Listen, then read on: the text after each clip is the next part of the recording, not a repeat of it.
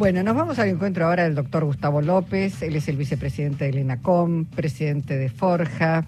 Ayer habrán escuchado, entre las muchas cosas que dijo Cristina Fernández de Kirchner, habló concretamente y le habló específicamente a Héctor Mañeto.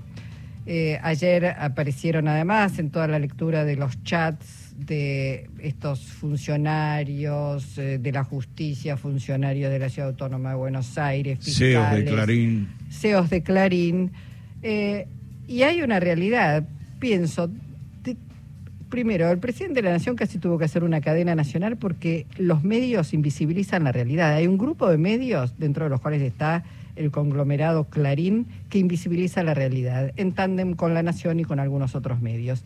Ayer, por suerte, Cristina Fernández de Kirchner, sin usar la cadena nacional, de todas maneras, es todo un acontecimiento cada vez que habla y creo que la vio medio país por lo, por lo pronto. Pero la ley de medios, una ley que puede ser criticada desde distintos puntos de vista, pero que es una ley constitucional, fue tocada por Mauricio Macri, ni bien ni bien asumió. Gustavo, ¿cómo te va? Jorge Alperín y Luisa Balmaya. ¿Qué tal Luisa? ¿Qué tal Jorge? Buenas tardes, ¿cómo andan? Y deseando tener la ley de medios de comunicación de servicios audiovisual que supimos tener sin esos retoques que le hizo Mauricio Macri, porque esto estaría obligando al grupo Clarín a, a digamos, desmonopolizarse un poquito.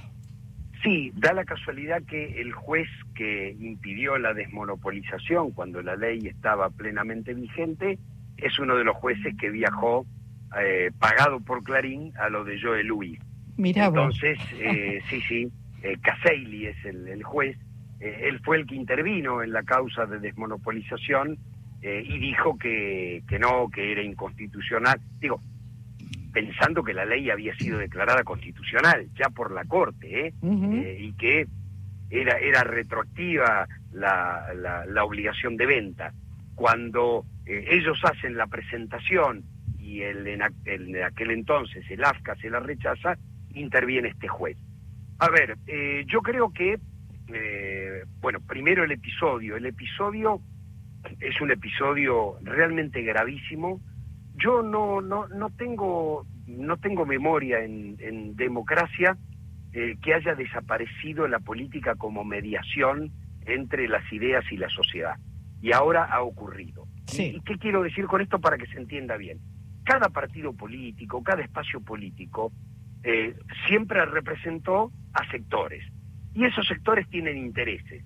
Pero los partidos eran la mediación entre los sectores, los intereses y el conjunto de la sociedad. Digo, hasta la UCD, que era un partido liberal, eh, de derecha, eh, representaba determinados intereses, pero que trataba de mediarlos con el resto del conjunto de la sociedad porque había otros que pensaban distinto. Yo nunca vi que la oposición no existiera como fuerza política, sino que directamente representara los intereses de los grupos concentrados de la economía eh, y, y también el Poder Judicial. El problema es que el Poder Judicial debe ser independiente de los poderes fácticos. Entonces, lo que ha sucedido, yo no sé si es el escándalo más grande, pero es la primera vez que el escándalo lo vemos en vivo y en directo, hay audios, eh, hay chat de, de, de, Telegram, hay fotos, digamos, la impudicia, y ya no sé cómo llamarlo, de eh, el deterioro de ese poder judicial sometido al poder económico, eh, obliga que, a ver, estos jueces se tienen que ir, digo, los jueces, los fiscales, digo, todos se tienen que ir. En ese marco, aparece acá la revelación de cómo han intervenido en favor de Clarín y cómo Macri, con un DNU, pulverizó cuestiones centrales de la ley de medios como las cláusulas antimonopólicas. Y yo soy de los que piensa que llegó el momento, sea por ley o sea por otro DNU, reponer muchas de esas cláusulas. Hay algunas que quedaron viejas, debo ser sincero, pero hay otras que hacen a la esencia de la ley de medios, ley debatida por el Congreso y que costó veintipico años en sancionarla, que me parece que hace a la democracia. Es imposible que exista la impunidad que existe hoy, eh, si no modificamos el, el nivel de concentración de medios en la Argentina. Gustavo, con este Congreso no será fácil reponer plena vigencia de la ley de medios y qué consecuencias tendría hacerlo por un DNU. Ninguna, absolutamente ninguna. Absolutamente ninguna. Macri la modificó por DNU. Les pregunto a ustedes, ¿hubo alguna inconstitucionalidad? Y acá estamos hablando de eh, reponer parte de lo que estaba, ¿sí? O reponer lo que estaba. Es decir, derogar lo que se hizo. Eh, y vuelvo a repetir, hay que hacerlo con cuidado porque hay algunas cuestiones que pasado tanto tiempo, que fueron siete años, eh, no pueden volver a la misma situación, pero sí la esencia, sí la esencia que tiene que ver con la libertad de expresión, que tiene que ver con cláusulas antimonopólicas, que tiene que ver con niveles de, de producción nacional, local e independiente, pero digo, sobre todo con la libertad de expresión. Yo les doy ejemplos. Eh, a ver, los cables tenían que ver con la, con la comunicación social, es decir, con la radiodifusión. Hoy son considerados solo empresas TIC. Ahora, los cables tenían obligaciones de transportar los canales de aire, tenían obligaciones de eh, tener cuotas de producción, eh, las, las, las señales extranjeras, X cantidad de películas por año, etcétera, etcétera. Nosotros estamos en un proceso que hemos llamado a concurso a 75 nuevos canales de televisión por aire. Si esos canales no están en la grilla del cable, esos canales lo ve poca gente porque la grilla del cable representa el 70% de las conexiones domiciliarias. Entonces, digo, son cuestiones que hacen a la libertad de expresión.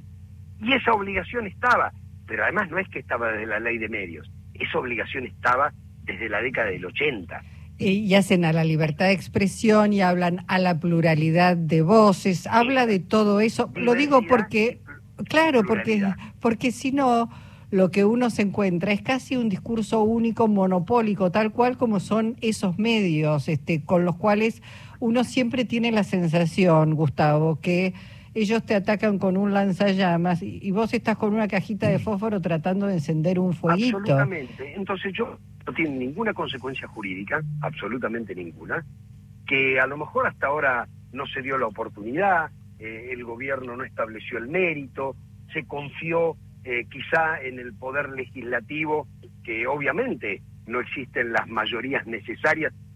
Piensen ustedes que nos costó bastante tiempo reponer eh, el financiamiento que venía desde hacía 50 años, ¿eh?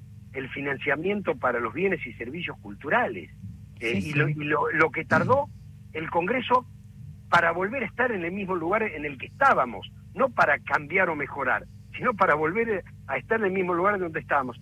Entonces, bueno, obviamente nosotros hemos trabajado eh, muchos proyectos, eh, lo tenemos bastante aceitado. Yo en lo personal, el año pasado cuando fui diputado, presenté dos de estas modificaciones o dos de estas reposiciones eh, en, la, en la Cámara de Diputados. Así que yo creo que es un momento eh, más que oportuno y necesario de volver a hablar de estos temas. De volver a hablar, perdón, cuando decís de volver a hablar, además de hablar a través, obviamente, de los medios que permiten que lo puedas hacer, eh, que te dan ese espacio para que circule tu voz, ¿Se lo planteaste al presidente? ¿Se lo pensás plantear al presidente? Estamos hablando acá de decretos de necesidad de urgencia. Esto sí, es... sí, se lo pienso plantear, obviamente, sí, claro que sí. Mm. Digo, eh, es que es mm, casi una situación grosera que el presidente mismo tenga que admitir que tuvo que apelar a la cadena nacional para que se hablara del tema, no, para no, No, claro, claro que sí, claro que sí. Yo no quiero adelantar mucho más, pero sí, claro, es, es lo primero que voy a hacer. Digo, y tener un diálogo con con jefatura de gabinete, sí, sí, y, digo, distintos sectores de la política venimos trabajando este tema desde hace mucho tiempo. Y me parece que ha quedado demostrado, digo, fue tan, no sé qué palabra usar, impúdico, grosero, eh, antidemocrático. Digo, lo, lo que ha pasado es tan brutal, tan brutal, que me parece, mira, cuando, cuando hace un tiempo López Murphy dijo ellos o nosotros, hubo una crítica muy grande. Y yo creo que ellos o nosotros hay que usarlo en términos de democracia o corporación. O la democracia toma su lugar, o la democracia que es la representación del pueblo y que se da a través de los partidos políticos toma su lugar, o van a gobernar las corporaciones y nos quedamos sin sistema democrático. Y el presidente lo admitió en la cadena nacional. Dijo, tengo que hacer esta cadena porque este hecho, que es impúdico, que es brutal, que es antidemocrático, que, que subvierte el orden constitucional, es ocultado por muchos de los medios. Eh, bueno, me parece que la cadena estuvo muy bien. Eh, creo que lo de Cristina eh, fue brillante en el sentido de le no, no, no solo nos deja una lección moral, lo de Cristina, y es yo no me voy a rendir, sino que le habla al, dueño del poder económico. Claro. Le dice yo no me voy a rendir. Entonces, ¿qué es lo que corresponde hacer desde la política? Actuar. Y, está, y está bien, ya perdón. hablamos demasiado, y ya hablamos actuar. Está bien, está bien que lo digas desde la política, porque yo estos días tuve la sensación salvo después cuando uno la escucha a Cristina Fernández de Kirchner, pensaba, se murió la política, se murió la política, ya no hay debates en el Parlamento, ya no hay, al menos de un sector de un sector de la dirigencia política, digo, quienes integran Juntos por el Cambio, digamos, han dejado de hacer política porque han judicializado todo lo que han podido. Esto que vos decías, ¿no? Es gravísimo que la política no aparezca como eh, el canal para mediar los conflictos que eh, existen en la sociedad. Eso es gravísimo. y el, perdóname, Gustavo, y el periodismo también, de alguna manera, ha, muerto la política y ha muerto el periodismo. Y hay que volver y hay que recrear esos dos, esas dos herramientas que son necesarias no solo para, eh, digamos, transitar los conflictos que tiene la sociedad, sino para transformar a una sociedad que hoy es gravísimo como se vive. Bueno, me parece que llegó el momento de hechos, no palabras. Es la interpelación que nos hace Cristina y me parece que para eso estamos. Digo, nosotros hacemos política para transformar la realidad, no para comentarla. Así que sí, sí, claro, voy a... De hecho ya pedí una entrevista, así que llevaré, después se discutirán los textos, eh, se hablará, pero me parece que son los momentos en que, digo, hay que, hay, hay que hacer las cosas que, que hay que hacer. Mira, ayer yo estaba eh, viendo Canal 7 a la noche y Barcesat dijo algo muy interesante, eh, hablando del juicio político a los miembros de la Corte. Barcesat dice, no hay que estar pensando si dan o nos dan los números para iniciar un juicio político. Hay que iniciar el juicio político. Hay que sentar a los miembros de la Corte acusados en el juicio político en la Cámara de Diputados decirle de qué se le imputa, que se defiendan, bueno, y después se verá cuál es el resultado. Pero ese proceso democrático que lo tiene la Constitución, con estos escándalos que han ocurrido, digo, ¿cómo iniciar un juicio político a Rosenkrantz, que era abogado de las grandes empresas y ha decidido votar en los conflictos de las grandes empresas? ¿Cómo no iniciárselo a Rosenkrantz, que se ha autonombrado presidente de la Corte y presidente del Consejo de la Magistratura y tiene paralizado el Consejo de la Magistratura. Después, si uno gana o pierde la destitución por juicio político, en todo caso quedará a la consideración de la sociedad quién hace su trabajo, quién no lo hace, Ahora, quién Gustavo, está apañando la corrupción y quién no está apañando la corrupción. Hay una encrucijada muy particular. Hubo por un tiempo bipartidismo, peronistas radicales, después subió una derecha que rompió con el bipartidismo, y lo que hoy hay en realidad no es bipartidismo, sino una gran fuerza política, el peronismo, y en la vereda enfrente un consorcio integrado por el poder económico y mediático, por sectores del poder judicial y, este, y por la derecha política. Ya no es, ya no son dos partidos eh, rivalizando, eh, polarizando, es una fuerza política de las mayorías enfrentada a un consorcio de poder.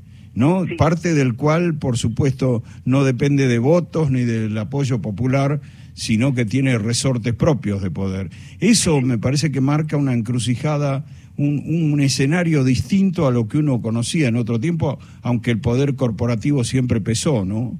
Sí, pero nunca visto. Eh, no, nunca visto. Eh, nosotros decíamos hace un tiempo, con Leopoldo Moró, se terminó el bipartidismo, ahora es bifrentismo. Y no, se terminó el bifrentismo. Es decir, los grupos de poder, los grupos económicos han hecho desaparecer a la derecha política para transformarse ellos. Por eso ayer Cristina fue muy precisa cuando habló de Mañeto y cuando habló de esbirros. Le dijo, yo no me voy a presentar a nada, dígale a sus esbirros de casación y de la Corte Suprema que después del día de diciembre del 2023 me pueden condenar, me pueden meter presa. Y eso es todo un desafío para la democracia, para la política, para la militancia. Ese es el desafío que tenemos que, que tomar. Y también esto nos ayuda, Jorge, Luisa, también a dialogar con los sectores democráticos de la oposición. No toda la oposición va a estar de acuerdo en esto, no toda la oposición va a resignar su oposición. Yo me acordaba en el 83, cuando Pugliese era presidente de la Cámara de Diputados, eh, e Ibáñez, eh, el petrolero, eh, era el presidente del bloque justicialista, se sentaban a acordar, se hablaba de política, después había diferencias, claro que había diferencias, pero se podía discutir política. Hoy el problema de recrear el pacto democrático es que no tenés con quién hablarlo, porque del otro lado desapareció la oposición y en todo caso eh, tenés que hablarlo con quién, con, con el dueño de, un, de un grupo mm. multimedio. Bueno, me parece que hay que recrear eso. Por eso te digo, en, en, el, en, en este conjunto de cosas es, ya está, hay que hacer. Y me parece que hay que hacer lo que la historia nos dijo que había que hacer y para eso nos presentamos a elecciones. Yo creo que es el momento y ese momento es ahora, habrá que discutir los textos, pero creo que ese momento es ahora. Gustavo, te mandamos un abrazo, gracias. ¿eh? No, a ustedes, un abrazo grande. Gustavo López, vicepresidente de NACO.